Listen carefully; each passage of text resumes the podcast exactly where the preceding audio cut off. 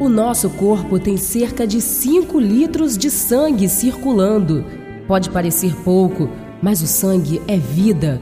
Vermelho claro nas artérias e escuro nas veias. O sangue precisa do oxigênio que respiramos para nos manter vivos e saudáveis.